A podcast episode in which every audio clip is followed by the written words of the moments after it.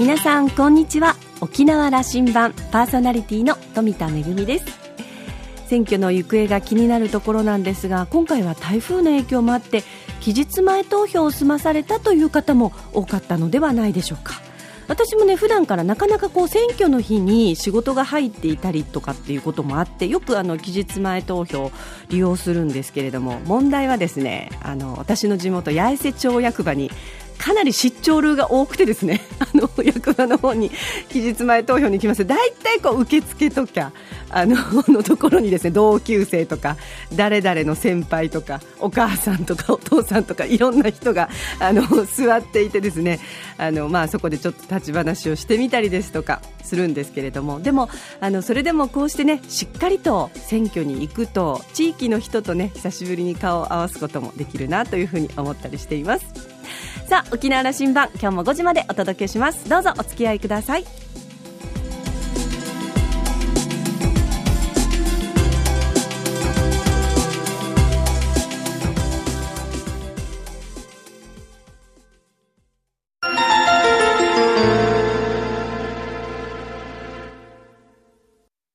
那覇空港のどこかにあると噂のコーラルラウンジ。今週は株式会社 OCC 代表取締役社長のアメク進さんと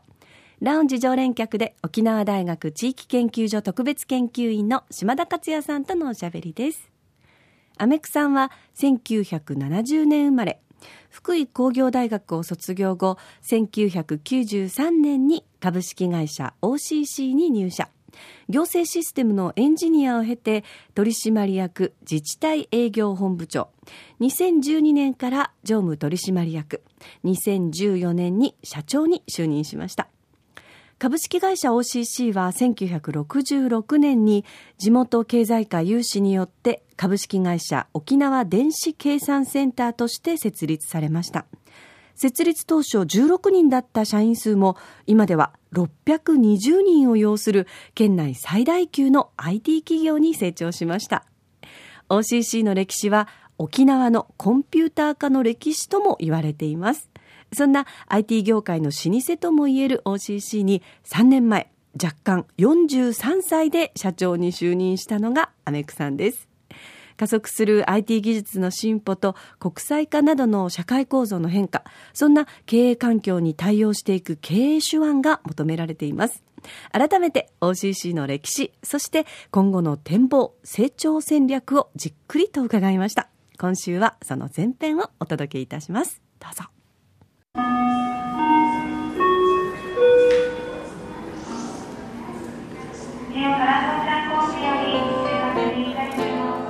コーラルラウンジに OCC のアメクさん来てもらいました。やっと叶えましたよ。来てくれましたね。ありがとうございます。えこちらこそありがとうございます。社長就任が3年前。3年になりますか、はい、3年前あのご挨拶した時に、はい、早速と思ってたんですけども、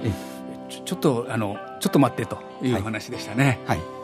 なかなかそこは社内改革からですね、うん、進めてあまり外にも出てなかったという状況もございますのでそれで若干ちょっと待っていただいてたと。業界としては、はい、あのアメクさん1970年生まれ。70年生まれです、うん、のあの OCC に若い社長が誕生したっつって、はい、3年前はわーっとこう話題になったんですよ。はい。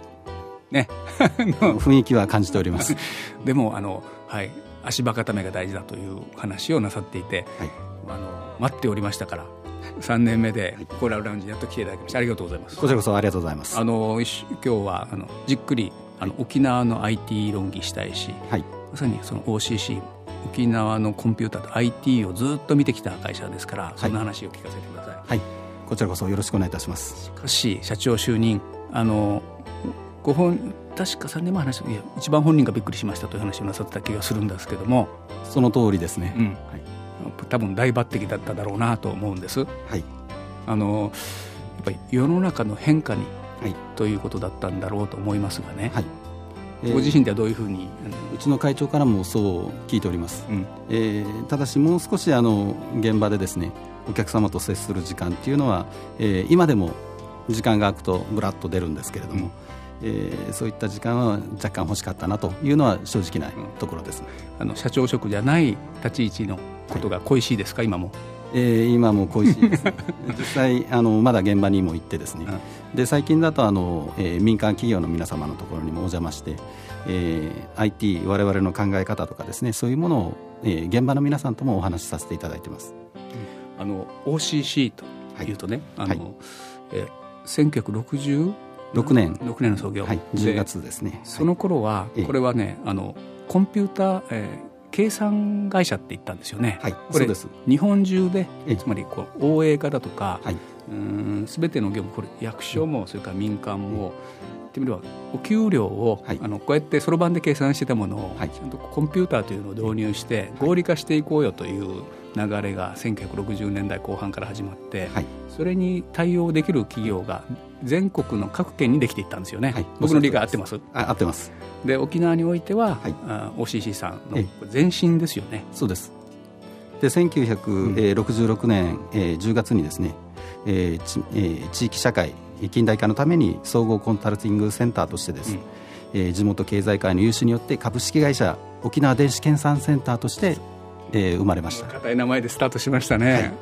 これ確か鹿児島にもあるしだから福岡にもあるしそういうふうにして。そうですね。日本全国電子計算センターっていうのがまだまだ、えー、うん、その当時はもう主流の名前になってますね。そこから名前が変わってくると。えー、まだでも電子計算センターという名前の企業さん残っているところもまだまだございます。だから沖縄の地域社会のコンピューター顔になったというまあなんていうかな電子顔になっていったと。また IT なんていうことは、言葉として全然ない時代ですから、はい、あの手作業のところからコンピューターを導入していったというふうに、えー、我々としては思っております。ちょっとあのラジオ聞いてる人にどういう仕事だったんだという話を当時で言えば1960年代70年代で言えばどういう仕事だったんでしょうかね。えー、まずですね手作業で電卓を叩いて弾いて、えー、納付書とかっていうものを作ったりとかですね、えー、あとはあの電話会社さん、うん、あの NTT さんの、うん、えー、その請求書であったりっていうのも電話料金の計算は OCC さんがやってたんだ、はい、そうですねはい、えー、そういったものはあの計算をですね最初にやらせていただいております。であと政府機関のですね、えーうん、いろいろな作業とかそういったものを電子計算センターとしてできるものっていうのを最初に始めさせていただいてます。でまだ県庁の前身の琉球政府の仕事なんかもしたんですかね。そうですねはい。で市役所の、はい、それまではその市役所の業務全部手作業だったものを電子化していくという仕事、はい、そうですね。はい。で OCC という社名になるのが、はい。えーと、昭和61年ですね、ここからまあ一つ時代が変わるというふうに思っていいんですかね。そうですね。はい。えー、ここからあのコンピューターの歴史も変わってきてますので、うん、えー、テープでもってですねあの搬入搬出して、えー、計算をしてたっていう時代から本当にえー、データをコンピューターの中に入れて計算すると。うん、これまた難しいな、そうですね。あのパンチをしてですね、うん、えー、データ入力をして、えー、あのお客様先からの文章をいただいて我々の中でデータを入力して、えー、対応してたものからお客様側が直接データを入力できる状況になったっていうのがその時代だと思ってます。なるほど。あのー大きなコンピューターしかない時代ですよね、はい、まだやっぱそうですよね。そうですね。それがあの企業や役所の中に大きなコンピューターがあって、はい、あそえーとですね、電子計算センターの時代はそこもなくてですね、うん、えー、OCC の時代からそういった、えー、大型のコンピューターがあの各お客様の中に入ってくるっていう時代に。そうか。じゃあ、えっとはい、昭和の後半からそうなっていくそれまそれまでは計算センターの間はデータを、えー、搬入していただくとじゃあその OCC まで持っていってしか作業できないそうですね。はい。それがコンピューターというものがあの、まあ、購入できるようになってきて、はい、役所や企業の中にコンピューターが入って、はい、それを運用し操作するような役割を資産のスタッフが担ってたというそうそうですが来るわけですね。であのそれが70年代80年代になる時に、コンピューターが PC パソコンになっていって、はい、それが一人一人で仕事ができるようになってくる、ところからまた変わってくる。オフィスコンピューターとか、えー、汎用機という世界からですねまた、えー、パーソナルコンピューターの時代に来てでそこからまた平成の時代に来てダウンサイジング、うん。という状況になってどんどんこうコンピューター小さくなっていくとで、はい、えー、安くで購入もできるので、はい、あのみんなが持てるようになっていく時代ですよね。そういうことですね。はい80年代で自分のコンピューターなんて持ってなかったわけですからね。そうですね。で今は1人1台ずつプラスアルファの時代になってますけれども、うん、えー、当初私が入社した時にも1人1台っていうのは当たらないぐらいの世界ですね。あのいや僕ねあのこういうことは思っていてあのホームページ見ても OCC は、はい、社会のあの縁の下の力持ちをずっと続けていますと、はい、これ今もそうですね、その気持ちは、はい。えー、これからもその気持ちでですね、うん、皆様に寄り添って一緒に発展してきたというふうに感じておりますので、えー、その我々が今日まで来れたのもお客様のですね、うん、ご愛顧の賜物だというふうに思ってます。あの学生たちと議論して、はい、まあ、はい、あのアメクさんとこうやってお付き合いもさせてもらうようになったので、はい、そうね、大学生の中で OCC というブランドが僕はね、あの会社の存在よりもずっとこう存在が小さい知られてないと思ってるんですよ。はいそうですねあの我々としても今そう思ってましてでお客様お客様ということで考えてきたんですけれども、えー、実はですね、えー、小学生の皆さんは、えー、知ってきてる人たちもあの出てきてるんですね。うんでその小学生の時に、えー、弊社の中でですねジョブシャドウ研修を受けたとか、えー、そういったお子さんが今、えー、高校生になって、えー、OCC に入社したいっていう嬉しい声もですね聞こえてまして。そういう活動をなさってるんですね。あのこれもアピールしていなくてですね、うん、えー、視点あのあと各、えー、視点プラスですね本社の方でもえー、受け入れっていうのは断ったことがなくてですね常に毎年受け入れている状況です。小学生。小学生、中学生、あと高校生、大学生もですね、あと、えー、海外のあの研修生の受け入れっていうのもさせていただいてます。研修生、それはあの小学生の場合はどういうふうなことを例えば受け入れたらどういう経験をしてもらうことをしてるんですか、えー、まずあの IT 企業っていうのはどういうことをしているのか、IT 企業って、えー、プログラムを作ってるだけだという認識もあるんですけどもそういうことで企業がそれだけで成り立つということもないので、えー、事務作業であったりとか営業活動であったりとか、えー、本当にあの実際にですね我々がやっていることをあの後ろで見てもらうと。うん。えー、いう部分とただそれだけだと飽きるので、えー、ちょっとしたプログラムを作ってもらったりとかですね。あのそういうコンピューターを好きになってもらう。そういう活動をさせていただいてます。あの小学校の時期にねそういう機会を得るというのはとっても大事ですね。えー、そう思っております、いやさっきおっしゃられたねあの、うん、それで入社してくることがあるんだという話に、これなっていきますよ、えー、あのそれを目的にしてたんですけどもそれまでですねやっぱり15年とかかかるわけなん。で すその前からやってたんですけどもおっしゃる通り、えー、大部分の人あのまあわずかなメンバーあの人数ですので、えー、大部分の人に周知されてるかっていうとそこはですねなかなか、えー、正直厳しいのかなと。で、えー、最近ですと大学の方に講師を派遣したりとかですね、えー、そういったことで認知度を上げると、えー、いうことも進めさせていただいています。ずっとこのコンピューター IT のことのそれこそあの、うん、縁の下の力持ちだ縁の下支えるんだと言ってやってくれと、はい、ここまあ、この10年ぐらい、はい、こういうことが起きているという話をあのアメクさんから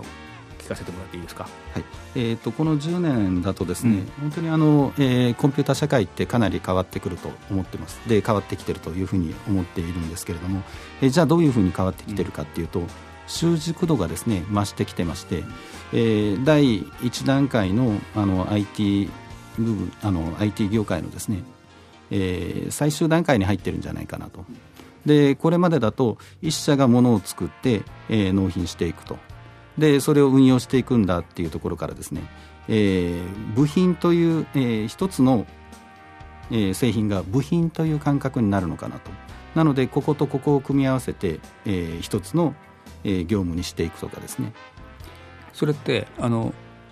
その OCC さんはある企業さんや役所をサポートする役割の仕事を多くなさるわけだけども、はい、その時にどんなことの業務の変こう違いが起きてきたりしてるんでしょう？えー、まずあの納付書を作るとかですね、えー、その前の計算をするとか、えー、証明書を発行する。もうそこは当たり前の世界に行くと思ってるんですね、うん、でその次のステップの、えー、AI を導入するとかですね。あの弊社の中でも今、えー、来月からは、えー、社内で動かすというものがあるんですけれども。AI のあの分野に入っていく、はい、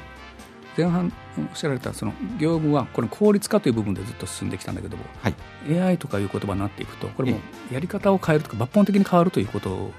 を意味しますよね。えー、抜本的に変わるというよりも、うん、えー、人が動くにあたって、えー、やはりあの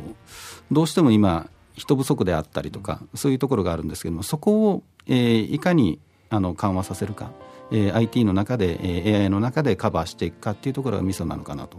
で AI が入ってくると仕事がなくなるっていうイメージも持ってらっしゃる方も多いようなんですけどもそうじゃなくてうまく活用していく、えー、コンピューターに使われるんではなくてコンピューターを使っていきますという流れになっていくだろうと。思ってます。うん、あのもう一回整理をしましょう。あの僕これやっぱこの分野ねラジオで伝えるの難しくてね、えっと、はい、お聞きすると今アメクさんおっしゃったのは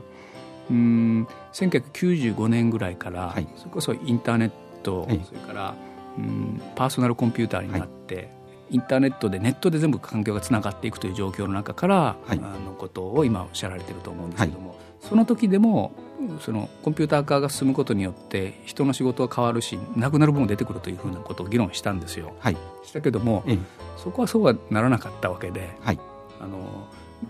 効率化できるところがあってよりあの人はうん高付加価値なところをしていくんだと、はい、この手作業で細かいことをやらなきゃいけないともうあの単純作業がコンピューターに任せてやっていくということの時代をこれ、まあ、20年ぐらいやってきたというところですよね。はい、で今おっしゃられた AI というのはこのコンピューターの中に電子その知能の部分がより加わってきてというところに入っていくんだとそうです。あの分析とかですね、うん、であの、まあ、弊社の中では今、え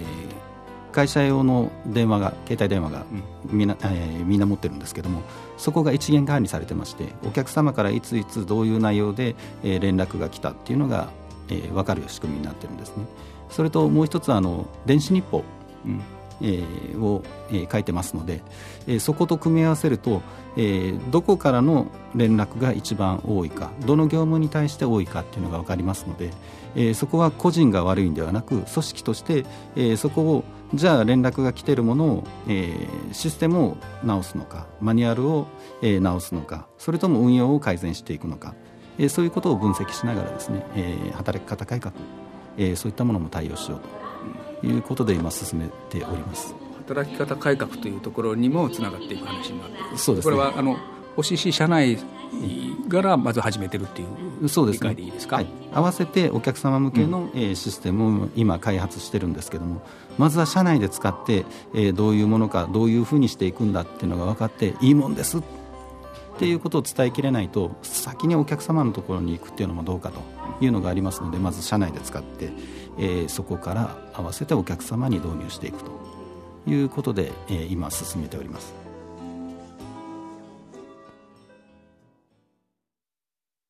会社の歴史のお話から、それからね、あの、近年の、えー、まあ、様々な発展についてもお話を伺いましたけれども、ちょっと専門的なお話もたくさん出てまいりましたが、あの、AI っていうのは最近よく聞く言葉ですね。人工知能。あの、機械音痴の私としては、あの、さっぱりではあるんですけれども、でも、あの、やはり会社としてはその良さをお客様にどんどんと伝えていきたいと。で、お客様に伝える前に、まずはということで、えー、社内で積極的に導入を図っているということなんですが、えー、島田さんの方はこんなことをおっしゃってます。えー、OCC は沖縄社会の発展成長の縁の下の力持ちを辞任してきました。アメクさんのような若い社長が指揮官を務めるということによって、縁の下からどんどん前に出てくる存在になっていく気がしているということでした。えー、今回のお話また続き来週お届けしたいと思います。今週のコーラルラウンジは株式会社 OCC 代表取締役社長のアメク進さんと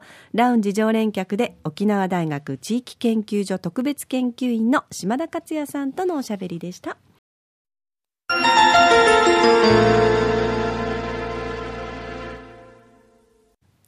めぐみのあしゃぎだよりのコーナーです。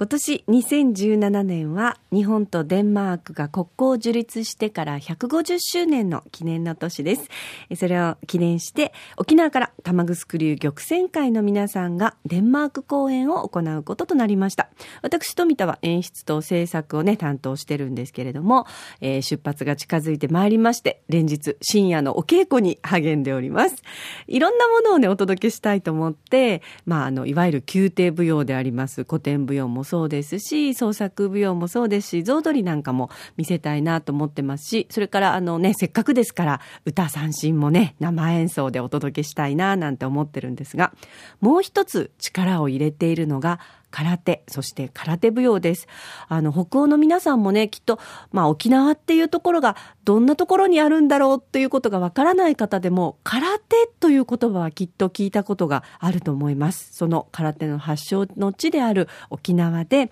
あの、舞踊の中にもですね、琉球舞踊の中にも、空手から派生したという踊りだったり、それから動きだったりというのが実は多くあるんですよね。今回はぜひ皆さんに沖縄の芸能だけではなくて、こうした空手の動きも見ていただきたいなということで、えー、玉城流玉泉会の三代目家元がですね、本格的な空手の型を今本当に深夜までね、あの、まるでこう、まあ、あの、本当にあの、スポーツ選手のように1日100回とかですね、あの、やって特訓をしています。それからもう一つ、あの、武の舞と言いまして、えー、空手の、まあ、こちらはダンスになりますけれども、舞踊の方を、えー、女性の舞踊家でお届けするということで、えー、様々な沖縄の文化を、デンマークの皆さんに堪能していただきたいなというふうに思っております。めぐみのあしゃぎだよりのコーナーでした。